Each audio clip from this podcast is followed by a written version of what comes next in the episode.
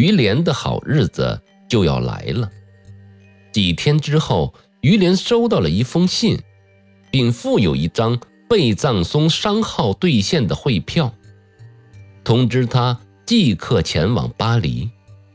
原来是比了神府推荐于连做拉莫尔侯爵的秘书。侯爵不仅欣然答应了，还寄来了一千法郎的路费。不到一个钟头，于连就应召到了主教府。受到了主教热情的接待，主教引用了赫拉斯的诗句，祝他鸿运高照。当天晚上，于连到了傅凯家里。傅凯为人精明，对摆在好友面前的前程是怀疑多于欢心的。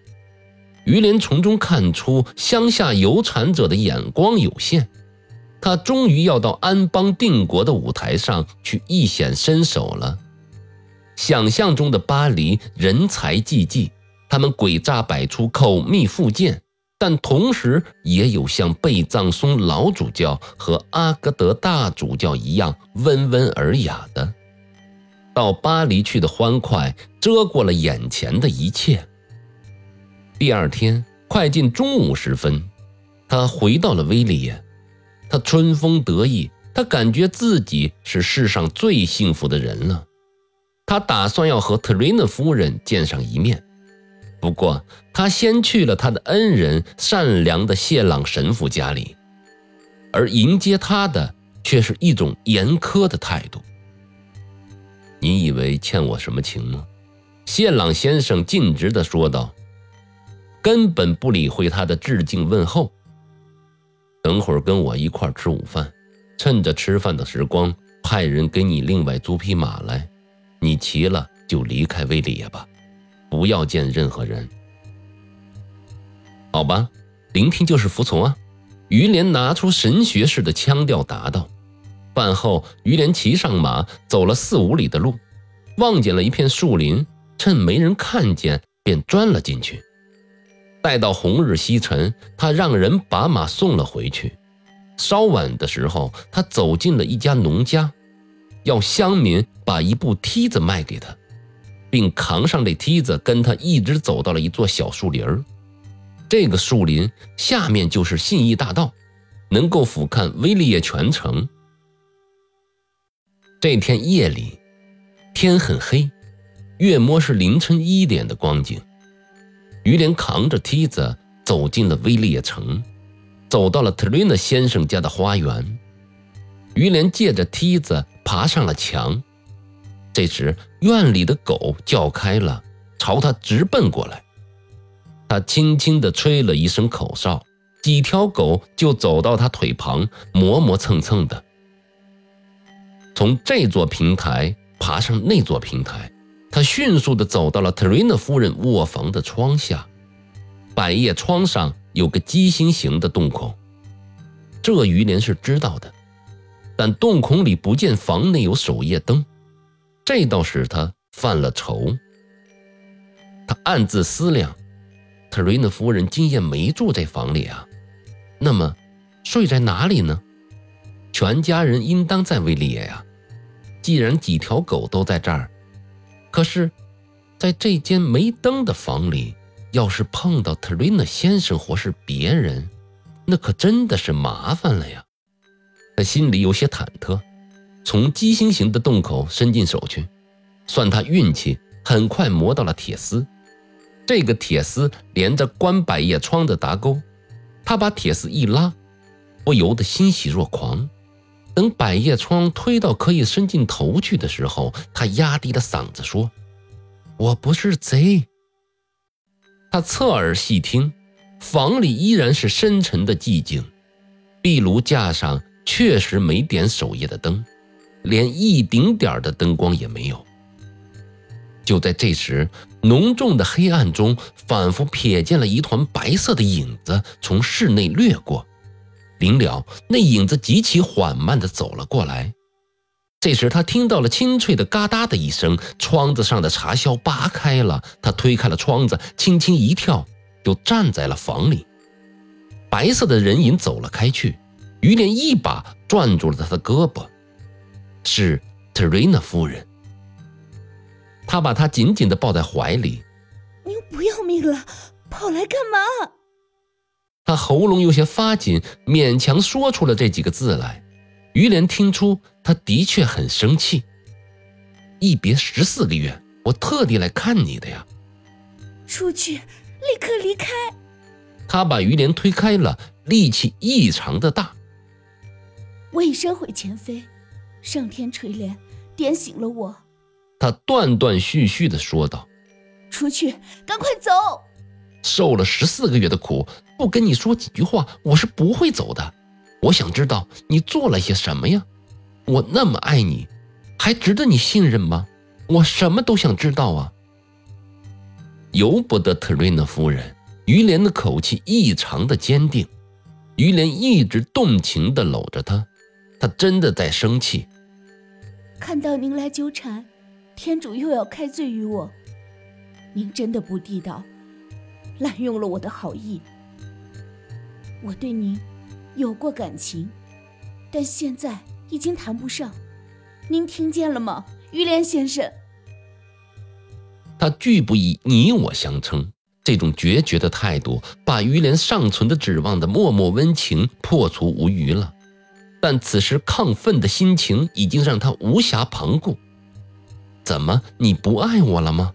这发自肺腑之言很难叫人听了无动于衷。他没有回答，而于连悲苦的哭了起来。他悄悄的、久久的流着泪。他握着他的手，他想抽回去，扭动了几下之后，还是留在了于连的手里。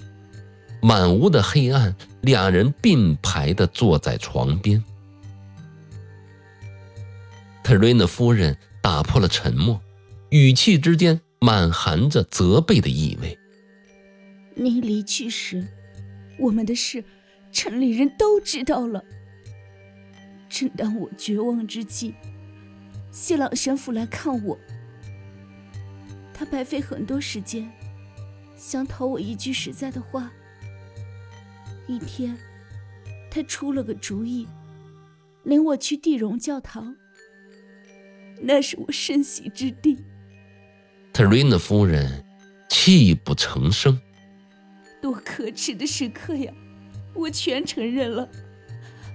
神父为人非常善良，不以他的震怒来增加我的负担，反而陪我一起伤心。那段时光，我天天给您写信，但不敢寄出，都小心收藏起来。独自太痛苦的时候，就关在房里，重读我写的那些信。后来，谢朗先生要我把信都交给他，有几份措辞比较慎重的，我已先期寄给了您，可是一直没有回音，从来没有过呀。我可以发誓，在神学院，你的信我一分都没收到过呀！天哪，半中间给谁劫走了呢？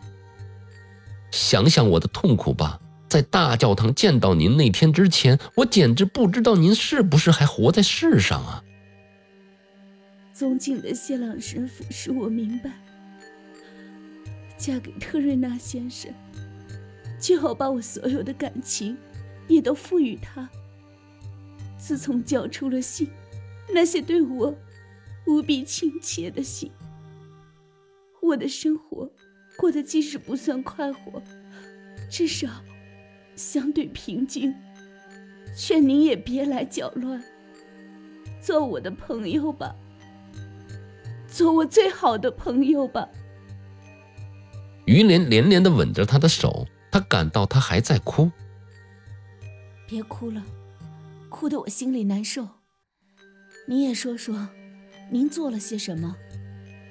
我想知道，您在神学院生活的怎么样？他又重复了一遍。说完，您就走吧。于林不加思索便讲了初期所遇到的种种的诡计和嫉妒。和当了辅导教师后比较安宁的生活，以及特瑞娜夫人匿名寄来的一笔五百法郎的款子。我从没寄过。那封信盖的是巴黎的邮戳呀，署名是保罗·斯雷尔啊。那封信会是谁寄的呢？你一言我一语，争了起来，气氛呢也随之一变。特瑞娜夫人和于连不知不觉的已经放弃了一本正经的口吻，恢复了温婉友好的语气。他们谁也看不见谁，可见夜色之浓，但说话的声调足以说明了一切。于连伸出手臂去搂住他的腰肢，这举动带有很大的危险。他想撂开于连的手臂，但于连非常的乖巧，讲起了一段趣事，把他的注意力引开去了。胳膊于是好像给遗忘了，得以留在他的腰间。那封富有五百法郎的信，对其他来源做了多种的推测之后，于连又接着讲他的经历，讲到他过去的生活，他多了几分镇定，但和眼下的遭遇相比，往昔的苦楚已不足多论了。他的心思全在想这次夜访会怎么收场这个问题上。您快走吧。特瑞娜夫人不断的催促道：“我向主教大人已经辞了行，现在正是向您辞行来了。”于连说道：“怎么不回贝藏松了？要永远离开我们了？”于连断然的答道：“是的，我要离开这个地方。想不到在这里，甚至给我平生最爱的人都给忘了。离开这里，永不再来。我要上巴黎去了。”你要上巴黎去？特瑞娜夫人失声的叫了出来。特瑞娜夫人语音哽咽，心绪缭乱。这对于连倒是一种激励，他要做一番可能对他极为不利的尝试。他站起身来，冷冷地说：“是的，夫人，我将永远离你而去了。祝您幸福吧，永别了。”他朝窗口走了几步。窗子已经打开，说时迟，那时快，特瑞娜夫人奔冲过来，扑进了他的怀里。想到离别，特瑞娜夫人泪如雨下，不能自已，便怎么也不忍心再拒绝了。她紧紧地抱着于连，生怕一松手就再也看不见他一般。正当他们沉醉在往日的甜蜜之中，一阵急促的敲门声传了来：“快开门！”屋里有贼，特瑞娜先生叫道：“圣上在楼上发现了一部梯子，一切都完了。”特瑞娜夫人失声嚷道，扑进了于连的怀抱。他来杀咱们的，他才不相信有贼呢！我死也要死在你的怀里，活得不称心，死就死得痛快点儿。她不理会怒气冲冲的丈夫，只是拼命的抱着于连不放。斯丹尼还有他的妈妈呢，于连以不容置疑的声音发令道：“我从厕所的窗子跳下去，逃到花园里，好在狗都认得我，让他破门进来好了，一个字都不要说啊！我跟你说明白，宁可让他疑神疑鬼，也不能留下一点把柄。跳下去会摔死的，这是他唯一的担忧，已顾不上那么多了。”于连拿起衣服，从厕所的窗口飞身跳了下去，接着便朝渡河边的花园深处跑去。跑着跑着，他听到一颗子弹呼啸而来，接着是一声枪响，几条狗不声不响跟着他一起跑着。于连从平台的护墙上跳了下去，沿着墙根跑了五十来步，然后换了个方向，逃开去了。他听到雨声嘈杂，叫喊声此起彼伏。紧接着就是一阵砰砰的枪声，不过于连这时已到了渡河岸边，走在了去巴黎的路上。